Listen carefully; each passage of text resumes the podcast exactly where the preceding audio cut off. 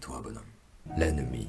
Certainement le sujet le plus complexe que j'ai abordé sur cette chaîne jusqu'alors. Un sujet glissant car presque tabou dans notre société. Mais j'ai l'impression qu'aborder des sujets glissants est la marque de fabrique de la meute. Tu sais, certains ennemis sont dangereux pour toi et les tiens. Dans cette vidéo, je vais t'apprendre à écraser tes ennemis. Et je te donnerai ce savoir car je suis persuadé que davantage d'hommes d'honneur que de vipères prendront note de ces conseils. De plus, les rats, les vipères et les requins n'ont pas attendu mes vidéos pour apprendre à nuire. Aussi, garde en tête que l'on prend un ennemi par nécessité et non pour le plaisir. Mais tout d'abord, je me dois de préciser quelque chose. En lisant le titre de cette vidéo, tu t'es sûrement demandé pourquoi te ferais-tu des ennemis? Laisse-moi te répondre par une autre question. Crois-tu vraiment que tu peux éviter de te faire des ennemis? Il y a dans ce monde des ennemis qu'il vaut mieux accepter de prendre et d'autres que tu auras malgré toi. Imagine un instant que dans ton cercle social le plus précieux, une nouvelle personne arrive. Tout le monde l'apprécie immédiatement. Cette personne est bourrée de qualités. Elle est drôle, éloquente, joviale et complaisante. Vraiment, elle est la parfaite caricature du bon ami. Mais tu sens que quelque chose ne va pas. Au fond de toi, tu comprends que les intentions de cet inconnu ne sont pas si amicales que ça. Peu à peu, elle s'infiltre dans le groupe, en prend le contrôle et commence à t'envoyer des attaques dissimulées par l'excuse de la plaisanterie. Lorsque tu te retrouves seul à seul avec cette personne, elle te confie qu'elle ne t'apprécie pas. La guerre est déclarée. Mais que vas-tu faire? Que tu sois chef ou membre de la meute, ton devoir est de lutter pour le bien du groupe. Et il est évident que cette vipère est dangereuse pour toi et pour la meute. Alors, tu n'as pas le choix. Dans le monde moderne, beaucoup cherchent l'amicalité de tous, au point de s'écraser dès le moindre désaccord ou signe d'antipathie. Écoute, fuir l'adversité à ce point ne peut conduire qu'à une seule chose, la lâcheté. Et la lâcheté mène à une vie pleine de vide, conséquence directe de la peur de prendre le moindre risque. Que ferait un lâche dans l'exemple cité? Il y a des ennemis que l'on ne peut éviter, surtout lorsque l'on a pour ambition de réaliser ses objectifs ou d'assumer sa vision du monde et qu'on la défend. L'homme qui cherche à s'améliorer en tout point se fera toujours une multitude d'ennemis en chemin, mais ce n'est pas une mauvaise chose. Les ennemis forgent un homme. Intelligence mentale, éloquence, caractère et bien plus encore te seront requis pour décrocher la victoire du jeu de l'adversité. Car oui, il s'agit bien d'un jeu, mais je développerai ce point plus tard. En attendant, retiens ceci. L'ennemi est un véritable dopant pour l'esprit. Dans la vie, ce qui pousse à se surpasser, c'est la difficulté et le danger. Les ennemis apportent ce danger, cette difficulté, et bien plus que cela. Sache par exemple qu'il te faudra du courage pour accepter l'adversité, mais que le lâche n'est pas condamné à une vie vide. La lâcheté est une faiblesse annihilable. Bien sûr, il y a des hommes de nature plus courageuse que d'autres, mais le courage est une chose que l'on peut se construire. Néanmoins, garde en tête que jamais tu n'effaceras tes peurs. Un homme au cœur de guerrier n'est pas sans peur face au lion, mais il lève son arme et pousse un dernier râle avant la fin. Le courage, c'est de surmonter ses peurs. Vois plutôt la peur comme une opportunité de devenir plus courageux, et tu verras que tu le deviendras. Mais revenons à nos ennemis.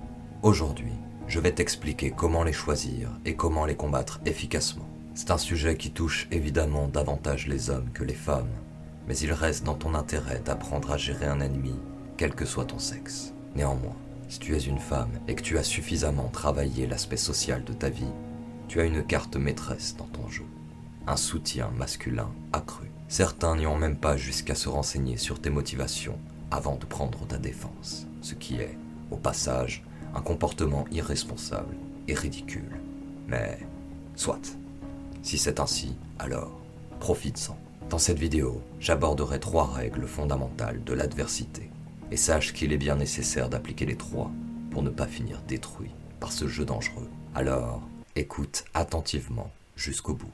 Mais avant, il est nécessaire de bien comprendre l'importance de combattre par l'intelligence. En effet, si tu as le pouvoir d'écraser ton ennemi par la force physique, c'est bien. Cela lui retirera cette carte de son jeu et te donnera l'avantage de pouvoir utiliser l'intimidation. Cependant, sache que l'utilisation de la force physique pour écraser tes ennemis est un piège. D'une part, cela ne t'apportera rien, bien au contraire. D'autre part, un ennemi courageux se relèvera et continuera la bataille. Mais plus important encore, La brute attire les lâches et les faibles, pas les hommes d'honneur. À toi de bien analyser les situations et voir ce que tu désires. Mais en usant de la force physique, tu risques de te faire davantage d'ennemis que d'en écraser. Et qu'est-ce qu'un ennemi au juste? Déjà, dans ma vision des choses, celle que je vais t'exposer, pour qu'il y ait ennemi, il faut qu'il y ait bataille. Quelqu'un avec qui tu ne t'entends pas n'est pas ton ennemi. Laisse-le simplement de côté et avance. Tu ne peux pas plaire à tout le monde. Pour ce qui est des ennemis, je les classe en trois catégories. Les ennemis mineurs, ce sont des personnes qui pourraient te faire des crasses de temps à autre. Ils ne t'aiment pas, mais leur motivation principale n'est pas de te nuire. Ceux-là ne sont pas forcément dérangeants. Souvent, ce sont des personnes qui n'osent pas porter la première attaque. Si tu frappes fort dès le départ, la plupart s'écraseront et arrêteront leurs faibles attaques. Parfois, même en mettant les choses au clair, en tête à tête, cela suffit à les éliminer de ta liste d'ennemis. En réalité, beaucoup de gens seront tes ennemis car ils ne te connaissent pas, et c'est là le piège qu'il te faudra éviter. Pour ce qui est des ennemis mineurs, il se peut qu'en essayant de les éliminer, tu les fasses passer dans la seconde catégorie d'ennemis, qui est les ennemis majeurs. C'est d'eux dont je vais te parler dans cette vidéo. Il est possible que tu n'en aies jamais eu, mais, comme je l'ai dit, ils arriveront forcément si tu cherches à t'élever. Avec cela, la guerre est déclarée, et elle se terminera avec un vainqueur et un perdant. Ton but est d'écraser cet ennemi et son but est de t'écraser. Cela signifie-t-il que tous les coups sont permis? J'y viendrai lorsque j'aborderai la seconde règle. Et la dernière catégorie d'ennemis, l'ennemi juré. Celui-là est extrêmement rare et n'est pas forcément enviable. Il s'agit d'une personne avec qui tu as une sorte de relation antipathique proche de la familiarité. Parfois, cela est dû à une adversité de longue date. Parfois, cela est dû à une intensité trop élevée dans vos attaques. Mais la plupart du temps, l'ennemi juré est tout simplement un ancien ami, d'où l'importance de bien choisir ses amis. Il faut le gérer de la même manière qu'un ennemi majeur. Cependant, la bataille sera malheureusement bien plus sanglante. Le mieux est de ne jamais avoir d'ennemis jurés. Mais la vie ne sera jamais au mieux, alors bon courage si tu en as un. Et n'oublie pas que la colère se doit d'être maîtrisée. Sinon, elle se transforme en haine, et la haine consume les hommes. Maintenant que le tableau est dressé, nous allons pouvoir attaquer l'entrée. Mais avant cela, pense à faire grossir la meute. Et d'ailleurs, sache qu'actuellement je n'ai qu'un loup qui me suit sur Twitter. Petite meute, n'est-ce pas? Tu trouveras le lien en description de la vidéo. Alors oui, je fais la promotion de mon Twitter car c'est important pour faire grossir la meute. Mais sache que ce réseau social est un antre de la bêtise la plus crasse. Moqueries et insultes sont à l'honneur en cas de désaccord. De quoi dresser un bon toutou à aboyer devant son écran rongé par la frustration. Alors, évite de trop t'y perdre. En réalité, le mieux est de ne pas y aller du tout. Et bien sûr, dans cette vidéo, je parle des ennemis dans la vraie vie. Sur les réseaux sociaux, l'adversité frustre plus qu'elle ne forge. Règle numéro 1. Bien choisir ses ennemis. Se faire un ennemi dans le seul but d'avoir un ennemi n'est pas enviable. Si tu choisis un ennemi, il faut toujours que, selon ton jugement, ce soit le meilleur chemin à prendre. Mais si tu peux apaiser les tensions sans t'écraser, c'est souvent la meilleure chose à faire. Gustave Flaubert disait On peut calculer la valeur d'un homme d'après le nombre de ses ennemis. Cette phrase a évidemment un fond de vérité. Un homme de haute valeur aura inévitablement beaucoup d'ennemis. Cependant, il s'agit là d'ennemis mineurs ou simplement de personnes qui ne l'apprécient pas. Les ennemis majeurs, quant à eux, nécessitent de l'énergie, du temps et des moyens. Fut un temps, j'étais une véritable tornade. Je me fis alors des ennemis autant que j'en pus prendre, et j'adorais ça. Mais, comme tu t'en doutes, je l'ai bien regretté. Grâce à cette expérience, j'ai appris qu'il y avait certaines personnes qu'il valait mieux ne pas prendre en ennemis, mais également qu'à trop prendre d'ennemis, on risque de se faire submerger. Il faut les choisir avec autant de précaution que ses amis. Un ennemi mal choisi te conduira au désastre. Avant toute chose, il faut savoir ce qui pourrait te faire choisir quelqu'un en ennemi. Ces raisons sont personnelles, mais sache qu'une vision du monde différente de la tienne ne suffit pas. Personne ne voit le monde de la même manière que toi. Ce qui compte, ce sont les actions. T'a-t-il manqué de respect? A-t-il fait du mal à l'un de tes proches? Cherche-t-il à te nuire? Il peut y avoir une multitude de raisons qui poussent à prendre un ennemi. Mais n'oublie pas de chercher à connaître les valeurs de l'autre. Souvent, nous avons de grandes valeurs communes avec nos ennemis. Il est important de bien comprendre la vision du monde d'une personne avant de débuter une adversité, car il se peut qu'elle soit en réalité quelqu'un avec qui tu aurais pu construire une amitié. L'ennemi majeur est suffisamment courageux pour accepter le jeu de l'adversité, et c'est déjà une vertu. Pour bien le choisir, il faut l'analyser, comprendre ses atouts et compétences, mais aussi ses points faibles. Cela pourra te permettre de prévoir un angle d'attaque et une défense. Savoir qui sont ses amis et ses ennemis. N'oublie pas que les ennemis de tes ennemis sont tes amis. Et oui, il arrive de faire de belles rencontres lors de moments d'adversité. Aussi, nous apprécions tous l'histoire de David et Goliath, mais il est souvent plus sage de prendre un ennemi de son niveau. Un adversaire qui ne vaut pas grand-chose ne t'apportera rien, et un adversaire qui a bien plus d'atouts que toi pourrait te faire regretter de l'avoir défié. Il est également important de prendre la prévisibilité de l'ennemi en compte. Voici les ennemis qui sont, selon moi, les plus prévisibles et donc les plus simples à combattre. Prends note de ça, car ça peut te permettre de repérer certaines de tes faiblesses. Et garde en tête que très peu de faiblesses sont irréversibles. Alors, travaille dessus. L'orgueilleux. Il répondra aux attaques personnelles de manière démesurée, et de cette façon, il perdra rapidement le respect des autres. Celui qui craint la solitude. Il cherchera à se faire bien voir du groupe, et donc il s'écartera rapidement de l'adversité dès le moindre signe que son comportement dérange. Le trop gentil. Oui, la personne trop gentille peut être un ennemi. Au cas où tu ne le saurais pas, la personne trop gentille est souvent le pire des hypocrites, et certainement l'ennemi le plus simple à avoir, car il hésitera à attaquer par lâcheté et s'écrasera face à son évidente impuissance. Attention à ne pas l'écraser. Personne n'aime ceux qui écrasent les trop gentils. Celui qui n'a pas confiance en lui. Un classique. Il a beau chercher la guerre, il abandonnera à la moindre difficulté. Celui qui ne s'assume pas. Pour vaincre dans l'adversité, il faut assumer ses pensées et sa vision du monde. Il faut reconnaître ses défauts et ses points faibles. Celui qui ne s'assume pas sera mis à nu tôt ou tard, et alors ce sera échec et mat. Et maintenant, laisse-moi te présenter les ennemis les plus redoutables. L'idiot. Aussi étonnant que cela puisse paraître, il est imprévisible et souvent bien entouré. Tu risques de rameuter bien plus qu'un ennemi en menant une bataille contre lui. Celui qui s'assume totalement. Il existe dans ce monde des personnes qui n'ont absolument aucune gêne, quelle que soit la situation. Ces personnes-là sont très souvent imprévisibles et redoutables celui qui a du pouvoir sur toi. Laisser quelqu'un avoir du pouvoir sur soi n'est pas une mauvaise chose, mais je développerai ce point dans une autre vidéo lorsque j'aborderai la loyauté et l'honneur. Cependant, il faut bien choisir la personne à qui tu laisses ce pouvoir, car cette personne aura un avantage évident sur toi si d'aventure tu venais à entrer en conflit avec elle. Alors, renseigne-toi bien avant de t'engager auprès de qui que ce soit. Celui qui voit le jeu de l'adversité comme je le décris dans cette vidéo. Évidemment, celui-là calculera ses possibilités pour trouver le meilleur angle d'attaque. De plus, il sera prêt à mettre les moyens pour jouer alors. Avant de le prendre comme ennemi, demande-toi, es-tu prêt à jouer? La femme à homme, seulement si tu es toi-même un homme. Cette femme-là est dangereuse. Elle sait jouer de son pouvoir séducteur sur les hommes pour en faire de véritables soldats à son service. Même lorsqu'elle ne connaît rien à l'adversité, il reste hasardeux de la prendre en ennemi. Heureusement pour toi, plus tu fuiras les endroits de débauche, moins tu trouveras ce genre de femme. Comme c'est étrange. Celui sans honneur. Si tu suis cette chaîne, j'ose espérer que celui-ci a un avantage sur toi. La personne sans honneur pourra se permettre les pires bassesses, et il attaquera sans relâche. Il est l'ennemi le plus répandu, car c'est souvent celui qui provoque des histoires de vengeance.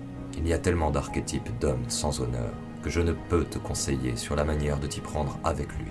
Mais mettre en lumière ses vices et laisser la populace faire le reste est souvent une bonne stratégie à adopter. En prenant en compte ces informations, le pire ennemi à avoir serait un calculateur sans honneur et intelligent. D'autant plus si sa notoriété est grande et qu'il est ambitieux. Si tu rencontres ce genre de personne, fuis. Même en ami, il est dangereux. On pourrait penser que la commère est redoutable, mais il n'en est rien. Personne ne respecte la commère. Ainsi, tu en sais plus sur les personnes que tu pourrais prendre en ennemi. Je sais, même en tant que loup affamé, cette entrée était bien consistante. Mais j'espère que tu as encore faim, car voici le plat de résistance. Règle numéro 2. Gagner le jeu de l'adversité. Depuis le début de cette vidéo, je te parle de jeu. Mais de quel jeu exactement? Certains pourraient comparer le jeu de l'adversité à une partie d'échecs, mais pas moi, même si j'adore les échecs.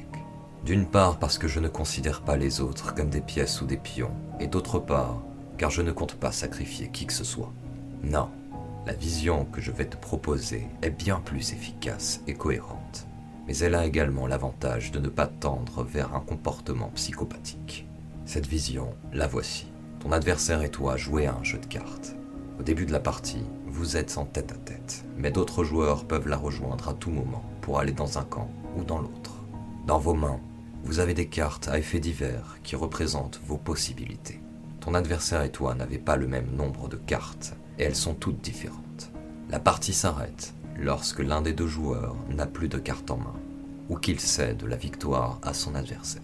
Et oui, cela peut sembler fou pour une personne non initiée au jeu de l'adversité, mais crois-moi, si l'un des deux voit les choses de cette façon et pas l'autre, il gagnera presque toujours.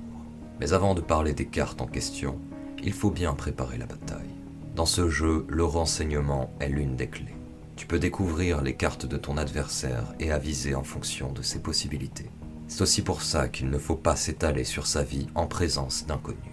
Et d'ailleurs, sache que l'immense majorité des personnes que tu connais ne se donnera pas le moindre mal pour ton bien, alors ne sois pas trop familier avec les personnes que tu côtoies sans amitié. Ça t'évitera bien des ennuis. La plupart du temps, on prend des ennemis avec lesquels on partage un ou plusieurs cercles sociaux. Il peut arriver que nous n'en ayons aucun, mais dans ce cas, les attaques se feront plus rares et l'adversité s'essoufflera peu à peu.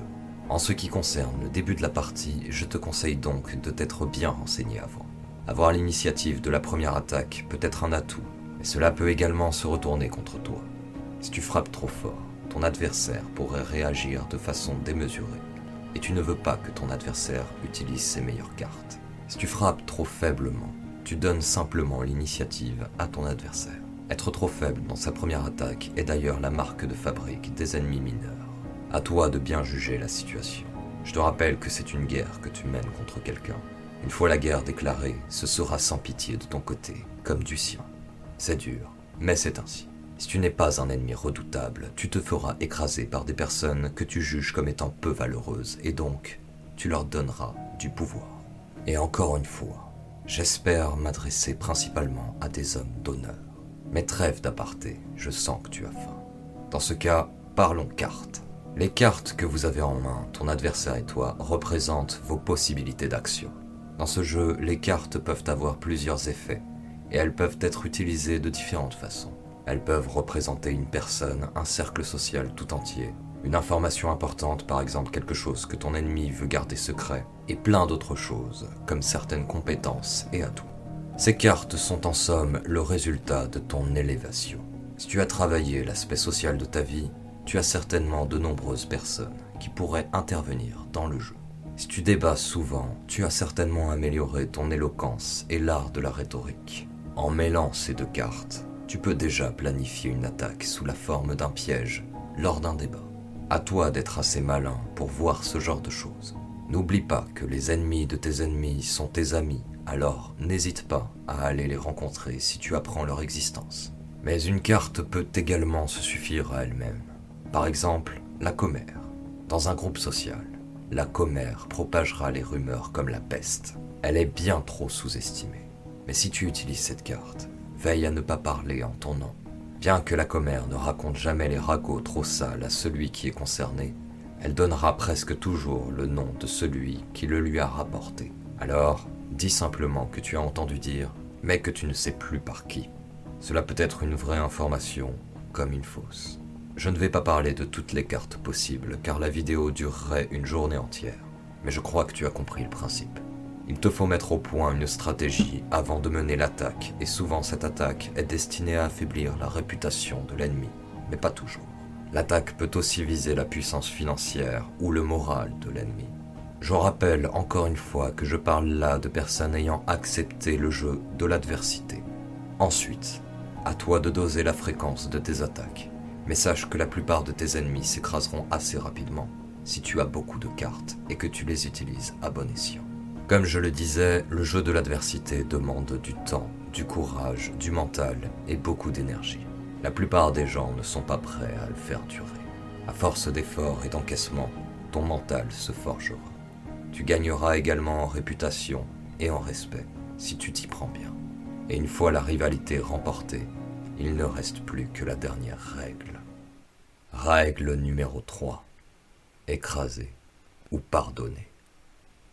Et voilà qu'arrive le moment décisif, la fin de votre rivalité. Ennemi à terre, tu as le choix de la vie ou de la mort. Tu le sais, un ennemi qui n'est pas écrasé se relèvera et te le fera payer. Mais est-ce qu'écraser l'ennemi est la seule option possible? Respecte ton ennemi. Il est suffisamment bon en quelque chose pour être ton adversaire, alors respecte ça. En respectant son ennemi, on apprend bien plus de choses de la rivalité, car on voit la force de son adversaire pour ce qu'elle est. On combat une personne et non une chose insignifiante. A l'inverse, ne pas le respecter peut conduire à le sous-estimer, à commettre des erreurs, à moins progresser et à perdre le respect des autres. En effet, il faut une véritable force mentale et une grande humilité pour respecter un ennemi. Et ce sont là deux qualités primordiales pour faire un bon chef de meute. Maintenant, écoute attentivement. Lorsque tu gagnes le jeu de l'adversité, tu forces le respect à ton ennemi. Dès lors qu'il s'avoue vaincu, il admet ta supériorité et il te fait une demande même si elle n'est pas explicitement formulée. Il te demande de l'épargner. Pour avoir la force de lui pardonner, prends en compte le fait que c'était un champ de bataille. Pense à ce qu'il t'a fait perdre, mais également à ce qu'il t'a apporté. L'adversité construit un homme, ne l'oublie pas. Puis, pose-toi cette question. Devrais-je détruire son avenir? À cette question, la réponse est rarement oui. Le pardon semble alors être une bonne option. Il existe bien peu de personnes foncièrement mauvaises. Bien sûr, tu peux exiger de lui qu'il s'excuse si tu juges que c'est nécessaire. Dans tous les cas, il faut bien qu'il comprenne qu'il n'a pas intérêt à te prendre comme ennemi de nouveau. Et sache qu'un ami, ancien ennemi, vaut de l'or, car il connaît ta force, sera toujours franc avec toi et cherchera à se racheter. Mais fais attention, double jeu. Il ne faut pas qu'une personne pardonnée garde la moindre rancune envers toi. Désormais, comprends-tu bien toute l'importance de savoir gérer un ennemi Imagine une personne mal intentionnée qui voit les choses de cette manière et qui te met la grappe dessus. Te rends-tu compte que si cette personne gagne, elle fera le choix de t'écraser? Et alors quoi? Tu auras l'air bien sot d'avoir refusé le jeu de l'adversité lorsqu'elle t'aura ostracisé ou ruiné. Ce jeu est dangereux, et son aspect calculateur n'a rien de déshonorant. Crois-tu que tous les chefs de guerre de l'histoire étaient sans honneur? Non, c'est absurde. Pourtant, il se devait de calculer les possibilités et les risques. Il devait mettre au point des stratégies pour terrasser l'ennemi et assurer la victoire des leurs. Peut-être n'auras-tu besoin de ces conseils que plus tard, mais dans ce cas, je t'invite à regarder cette vidéo de nouveau lorsque tu auras un ennemi. En attendant, pense à faire grossir la meute. Et retiens bien que la survie des tiens dépend également du danger que tu représentes pour tes ennemis. Alors bouge-toi, bonhomme, car la meute n'attend pas, et elle a faim.